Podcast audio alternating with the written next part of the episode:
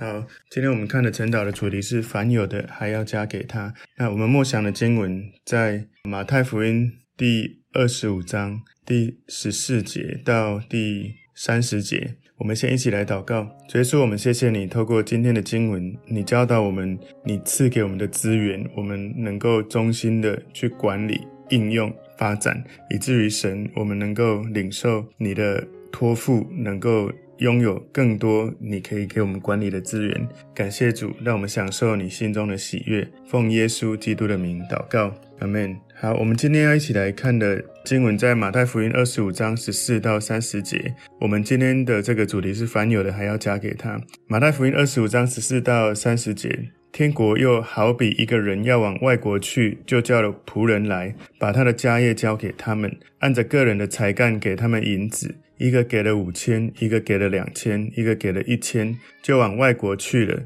那领五千的随即拿去做买卖，另外赚了五千。那领两千的也照样另赚了两千。但那领一千的去掘开地，把主人的银子埋藏了。过了许久，那些仆人的主人来了，和他们算账。那领五千银子的又带着那另外的五千来说：“主啊，你交给我五千银子。”请看，我又赚了五千。主人说：“好，你这又良善又忠心的仆人，你在不多的事上有忠心，我要把许多事派你管理，可以进来享受你主人的快乐。”那领两千的也来说：“主啊，你交给我两千银子，请看，我又赚了两千。”主人说：“好，你这又良善又忠心的仆人，你在不多的事上有忠心，我要把许多事派你管理，可以进来享受你主人的快乐。”那领一千的也来说：“主啊，我知道你是忍心的人，没有种的地方要收割，没有散的地方要聚敛，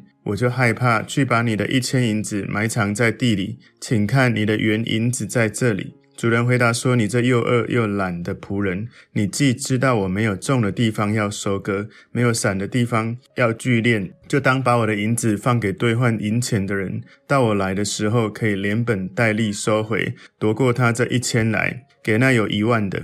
因为凡有的还要加给他，叫他有余；没有的，连他所有的也要夺过来。把这无用的仆人丢在外面黑暗里，在那里必要哀哭切齿。”所以今天我们要来看的这个主题哈，是凡有的还要加给他，凡有的还要加给他。这个是应该很多人都看过，也甚至也都研究或者是去思考过的一个经文，是一个很我们常常应该很多人都在看过或者讨论过的一个经文哦。我们今天把这个经文归纳成五个重点，主题是凡有的还要加给他。第一个重点是主人分配资源，从马太福音二十五章十四到十五节，这里面的，描述耶稣在讲一个主人在出远门之前，把他的这个仆人叫来哈，然后告诉他们，吩咐他们要如何给他们这个按着他们的才干给他们的这些银子。我想，当主人按着才干给他不同的银子，应该也知道他们就有多少才干，能够懂得怎么应用这些才干。那马太福音二十五章十四、十五节哈，天国又好比。一个人要往外国去，就叫了仆人来，把他的家业交给他们，按着个人的才干给他们银子，一个给了五千，一个给了两千，一个给了一千，就往外国去了。所以这个主人叫仆人来把家业给他们了，在当时这个时代，这个是很自然、很正常的一个想法。仆人呢，哈，通常他们会被主人赋予一些不同的责任，所以当主人不在的时候，他就。希望能够把他的钱、他的资源分给不同有能力的这些仆人，他们能够应用。所以这里说，一个给了五千，一个给了两千，一个给了一千。所以按照这个比喻里面哈，我们可以把这个才干看成，如果是我们今天的这个想法，就像是我们生命的资源，好像上帝就是那个主人，我们是。仆人，上帝给我们的资源是时间、金钱，或者是能力，或者是权柄，或者是身边的各种生命的恩赐。所以这些仆人是按照他们的才干得到不同数目的钱，五千、两千、一千。每一个人他为什么会拥有这些才干？当然每个人都有不同的特质，可是重点不是好像五千的才能够真的去倍增，其实两千的一样可以倍增。如果你把五千给一千，把一千给五千，那没有按照他们的生命的这种才干去给予，就会资源分配没有就是浪费。然后，那从这个五千、两千、一千，其实我们可以去思考，会不会有时候上帝他给不同人不同的资源、恩赐、才干。有的人会安居乐业，就觉得，诶，我有多少，我能够回应神多少，我就做多少。甚至有的人会希望给神超过他自己能给的。不管怎么样，他就是很乐意的去看他有什么，他乐意去用什么。但有一些人，他是很害怕运用他的资源，他怕做不好，所以干脆都没有做。其实很有可能，我们曾经都会是那个一千的，就是在我们人生历练刚开始。也许不一定，你一定会这样子哈。那就是你可能有一些才干，有一些能力，但是你怕你做不好，所以都不敢做。有的人他是有多少，他一接收到邀请，他就坦诚他会做什么，他就做。当然，他也会坦诚说他不会的，他会去学。所以，如果你是一个公司的老板，你知道公司有很多不同员工，他们有不同的才干，你按照不同的人。告诉他们，请他们做什么。如果每一个人都说好，那我就按照你要我们所做的去倍增你所给我的资源。那当然，你愿意去做，又真的倍增。当然，事情结束之后，他老板能够信任托付给你更多，当然会给你更多。可是，如果你是在公司工作的话，老板请你去把他给你的资源去做。倍增或运用，你说啊，最好都不要，因为如果失败了，那就惨了。那这样老板请你来，其实等于是给你一个位份，但是你等于没有去做你该做的事。所以，其实我们每个人在这个世界，我们有不同的资源、恩赐、才干。如果你真的认识神，其实神并不会因为你做错了之后，就以后完全不给你机会。但是很多人很怕，很怕我如果。被邀请，不管是小组长或者教会的领袖、牧师邀请我做这个做那个，都还没有做，就很害怕没做好，就说啊，我没办法。其实的确会有一些人在教会是会这样的，可是。就好像我刚刚所比喻的，如果你在公司，老板请你做这个做那个，我想没有人会说啊，我没没有办法，不要叫我做，因为每个人在公司都是希望，如果老板赏赐我，我应该会认真的去做，然后让老板能够托付我，让我能够在公司有一些的提升。应该大部分人在工作上是这样，但有时候在服侍神，有的人就会害怕，怕说自己做不好，等我预备好再说。的确，有时候我们需要被训练，需要预备。但是往往是这样，有时候我们永远都觉得自己不够预备好，所以我们觉得需要再多学一点，多看一点，多操练一点。事实上，你好像也没有人能够先学好怎么做爸爸妈妈才生小孩。通常我们永远都觉得还需要再多学一点，大部分人是这样。什么时候你才真的觉得你已经学的够多？通常是孩子已经生出来，可能已经过了很多年之后，你才突然发现，原来爸爸妈妈就是这样子做的。往往是你开始做的时候，边做边学是最实用的。所以我们常常在学校学很多东西，但是一到职场，好像几乎学的都不会，不知道怎么应用。所以如果你学的刚好跟职场，其实有一些学校跟企业做建教合作，你边学边用，哇，那个是你一进到职场是。最快能够去结合，所以这是第一个主人分配资源，我们可以去反思：上帝给我们的是五千、两千还是一千？请注意，焦点不在于为什么我只有一千，或是为什么我只有两千，而是上帝，你托付我这一些，那我应该如何专注的去做你要我做的？我们常常很多人把焦点放在比较，为什么他生在那个家庭？为什么牧师让他做这个他喜欢的？我想做的，为什么他不让我做？你知道这些心态，我们可能很多人都有。为什么上帝给他这些恩赐？为什么他讲话那么有口才？为什么他祷告就有？我怎么都没有？我口才这么差？其实我们常常放错焦点，所以我们就不会把焦点放在如何把焦点放在我已经有的，如果去倍增那些已经有的。当然有很多人，你也是那个五千两、两千两的，你知道你有什么，你就勇敢的去做，然后。做不到的，依靠神，所以这是五千、两千、一千两。其实我们可以去反思。那第二个是今天第二个重点，主题是凡有的还要加给他。第二个重点，仆人管理主人的钱财。马太福音二十五章十六到十八节说：那领五千的随即拿去做买卖，另外赚了五千；那领两千的也照样另赚了两千。但那领一千的去掘开地，把主人的银子埋藏了。所以，那些从主人得到钱的这些仆人，他们按照自己觉得最合适的方式去运用。前面两个人用他们的钱做买卖，得到了百分之百的一个报酬，五千赚五千，两千赚两千。所以这些仆人他们承担责任，他们没有延误他们该拿到这些资源的应用。当然，圣经我们没有看到他们是如何用他们的才干来做应用来买卖哈。也许是把钱借出去收利息，但是应该不会那么快啊。也许他们知道怎么用这个钱去买一些东西，然后透过买卖赚到更多的钱。关键就是他们拥有什么，他们运用他们所拥有的。所以这两个仆人他们做得好的地方，就是他们很快就去做，然后他们很认真的做，然后他们。做得很有果效，而且他们预备好主人回来的时候是可以交账的。那第三个仆人，他是把那一千两藏起来，也就是说，主人给他的资源，给他的这个一千两，他什么都没有做，只有藏起来。跟前面两个仆人比较起来，他对于主人给他的资源，他等于是什么都没做，有了他就做一件事藏起来而已。可是如果你是公司老板，然后给每个员工一些钱叫他们去投资，然后他们没有人去做投资，那你当然下一次不会再给他们。所以这是第二个重点：仆人管理主人的钱财，包括我们在公司，我们如何管理我们主管托付给我们的资源，我们在这一生当中如何管理上帝托付给我们的恩赐、才干、金钱、时间，许多上帝赋予给我们的资源。第三个重点。前两个仆人得奖赏。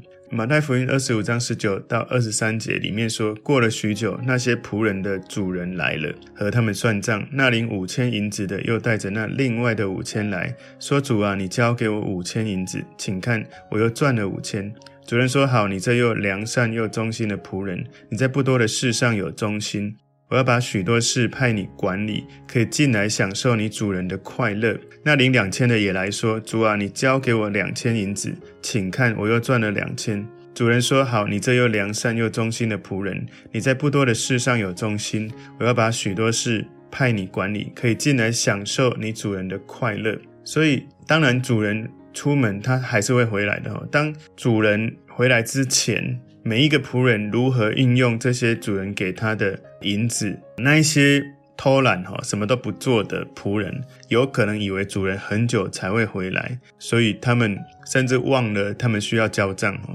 如果一个人他是有忠心的，好像这里讲的，如果你你在不多的事上有忠心，我要把许多事派你管理。所以不管过多久，仆人的主人会回来。那当仆人主人回来的时候，他就看着前两个仆人，他们能够从五千变一万，两千变四千，主人就肯定他们：你们把我托付给你们的这个银子，忠心的去管理，我要给你们更多。所以主人按照他们所倍增的资源，要来肯定他们。所以他说：良善又忠心的仆人哦，他说主人是希望这些仆人领到这些银子的时候，成为良善又忠心的仆人。为什么？这两个仆人会被肯定，因为他们是良善忠心的。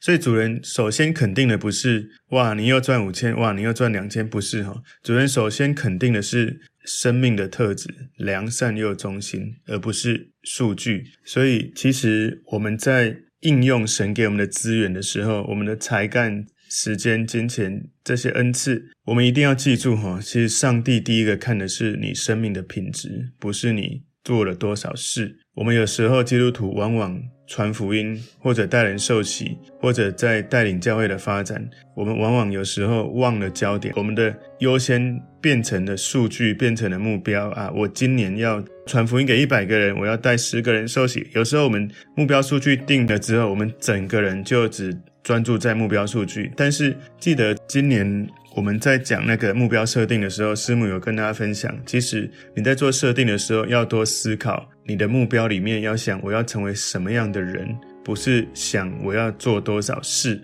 所以我们要去思考哈，特别这是年初，你今年的目标是不是有花一些心思意念去祷告？我希望我成为什么样的人，而不是只是我要做多少事情。再次提醒，但是请注意，不是说数据不重要，而是数据不能成为第一优先。第一优先是品质，然后数据也可以，但是你不可以让数据优先于品质，以至于你失去了本来的初衷。所以那个主人说，又良善又忠心的仆人，他没有说你们良善又聪明的仆人，没有，他讲的是忠心，他讲的是良善跟忠心。所以这个主人要他们进来享受主人的快乐，这是什么意思呢？其实，如果上帝是这个主人，我们是仆人，那享受主人的快乐是什么？上帝要我们被邀请进到天堂，去到那个永恒喜乐的一个国度。所以这两个忠心的仆人，五千两、两千两的仆人呢，他们享受了与主人在一起，在地上好像在天上的快乐。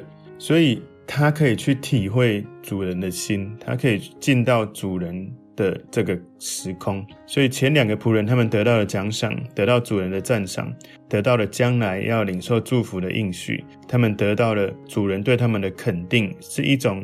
荣誉是一种荣耀，主的快乐，好，就是我们能如果能够忠心的把上帝给我们的资源发挥得非常的好，上帝会得荣耀，会会非常的开心。那第四个重点，第三个仆人错误的心态，马太福音二十五章二十四到二十五节说，那领一千的也来说，主啊，我知道你是忍心的人，没有种的地方要收割，没有善的地方要聚敛，我就害怕。去把你的一千银子埋藏在地里，请看你的原银子在这里。所以前面两个领五千赚五千，领两千赚两千，领一千什么都没有，就只有一样是一千。那当然，他还有一件事是很好，就是一千至少还有保留住了。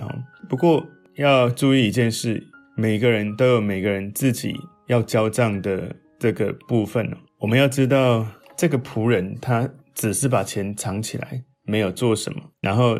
他的理由是：我知道你是忍心的人。忍心的人是什么意思呢？可能是你是一个心很狠的人，你是一个贪婪，你是一个吝啬，你是一个对别人会惩罚。反正他的想法就是：我什么都不会，我没什么能力去改变，我最好什么都不要做，至少不会犯错。甚至是其实他会把他没有应用资源的这个原因，找一个理由或借口。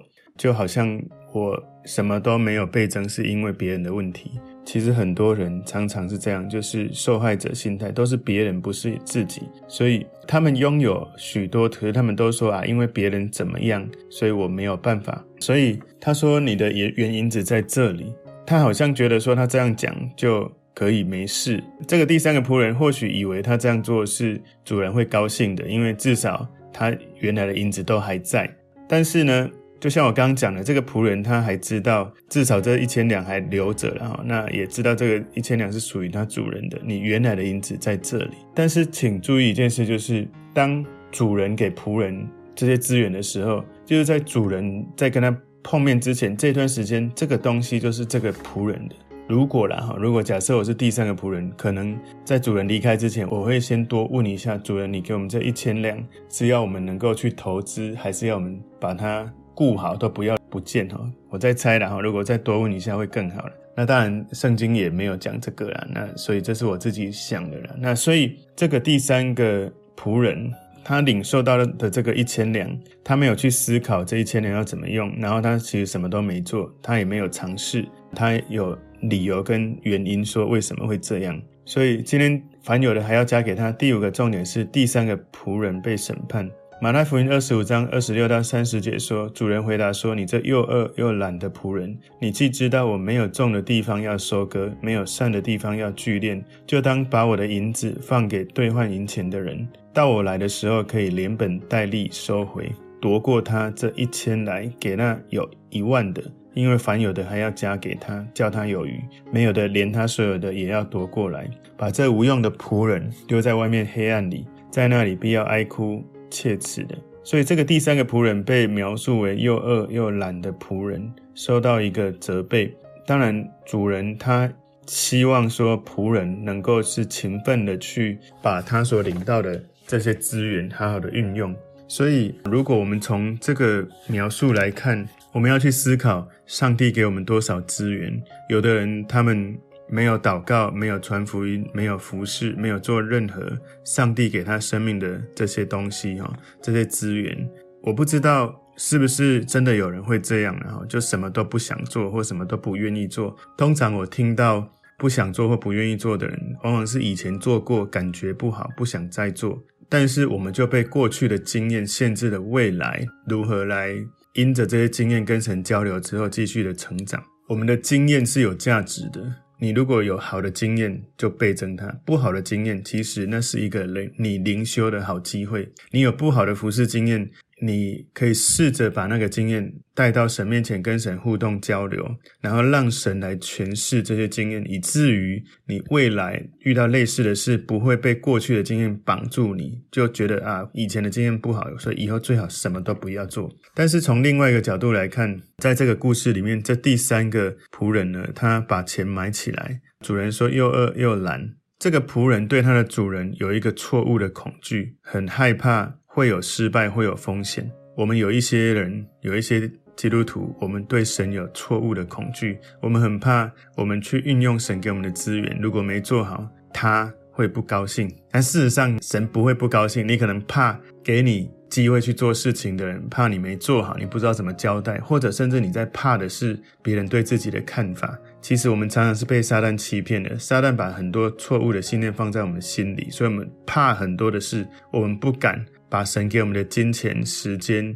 我们的资源、我们的才干去应用出来，因为我们怕做不好，会有不好的结果。所以这个主人说：“至少你把钱放给兑换银钱的人啊，至少你可以有利息啊。”所以，如果假设今天我们在公司一样遇到这样的事情，那个老板给我们一些金钱，叫我们去做投资，我们应该要试着先了解这个老板的心哦。就算你不会买卖，至少可以试着去。就是借钱，然后去收利息，那这个是这里面讲的。所以凡有的还要加给他，没有的连他所有的也要夺过来。有一些人呢，他们不是什么都没有，他们拥有一千两，可是他们的心态好像他们什么都没有。因为他们一直在觉得，为什么那些人有那些，为什么我只有这些？当他这样子想的时候，他就几乎是觉得自己什么都没有了。所以我们要谨慎自己的心态，我们要常常去默想，我们拥有神的恩典有多少，不用去嫉妒比我们拥有更多的人。我们要知道这个第三个仆人哦，主人说这个无用的仆人，把他丢在外面的黑暗里。所以记住，你的主人是上帝，你的主人不是撒旦。我们要记得。你的归属不要在外面黑暗，而是在主人的快乐的里面。所以忠心的仆人，他们把焦点放在主人，他们了解主人的心；不忠心的仆人，他们的心中在想的是黑暗的。我们要去思考，在这个二十五章里面讲到有关才干的比喻，我想很重要的就是耶稣基督会再来。他只是还没有来，就像这个主人出远门，可能久久回来。那耶稣再来是一个很抽象的一件事情，但是如果你想象明天他就会来，他就是一个很具体的事。如果明天耶稣真的就来了，我们在今天我们可以怎么专心的做我们可以做的事情？我们所拥有的知识、时间、金钱、能力、才干、恩赐，我们做了什么？有些时候你明知故犯，也许神还没有那么。不高兴，但是你知道你该做，但你不去做。我之前学到这个观点，就是你知道该做不去做，比你知道这样做是错的，你还去做是更不好。也就是说，如果你知道上帝托付给你一些感动要你去做，但是你都不做，比你去做做错了会更惨哦。所以，呃，反思一下上帝给我们什么。凡有的还要加给他。第一个，今天的重点是主人分配资源；第二个，仆人管理主人的钱财；第三，前两个仆人得奖赏；第四，第三个仆人错误的心态；第五，第三个仆人被审判。求神帮助我们成为那个良善又忠心的仆人，能够管理他给我们的生命中的一切的资源。我们一起来祷告，耶稣，谢谢你透过今天的经文，帮助我们明白如何忠心。良善来管理你所赐给我们的产业与资源，感谢主，奉耶稣基督的名祷告，阿门。